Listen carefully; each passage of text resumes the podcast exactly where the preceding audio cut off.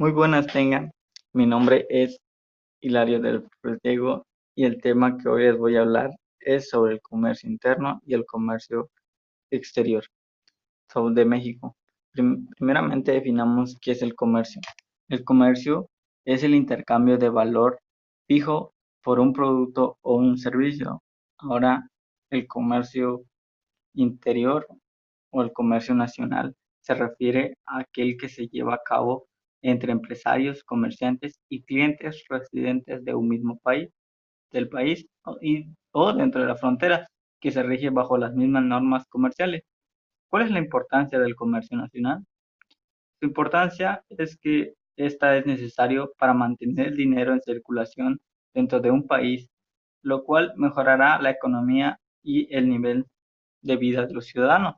Asimismo, el comercio entre regiones impulsa el desarrollo equitativo, el intercambio cultural, técnico y las diversidades lo largo y ancho del país.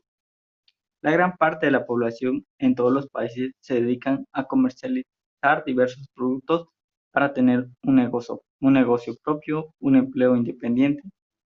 El comercio interno les permite a la sociedad sobrevivir, ya que por su lado se cuenta con los productos para ser adquiridos y por lo que le permite a las personas tener los recursos para poder adquirirlos.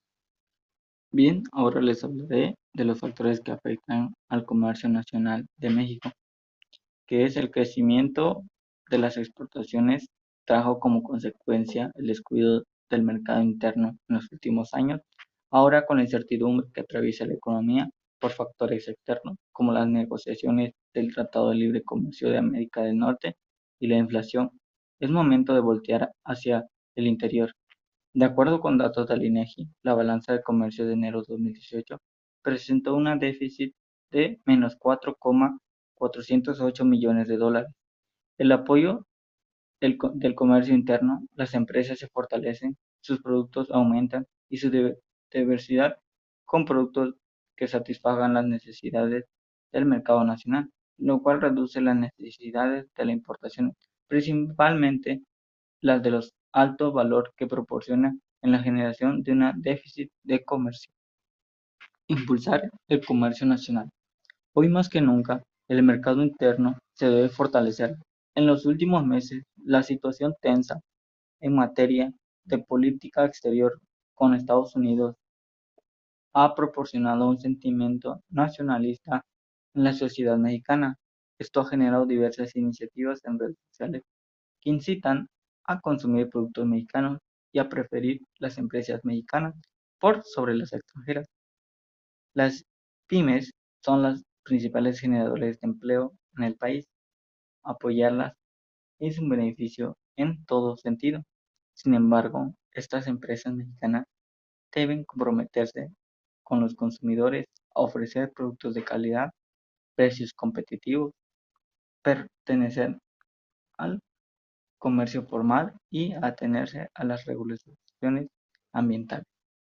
Un claro ejemplo es ISA BC, empresa mexicana que brinda diversos espacios de trabajo en los cuales se genera un ecosistema perfecto para emprender, desarrollar empresas y negocios altamente productivos y clasificar que se puedan potencializar entre ellos.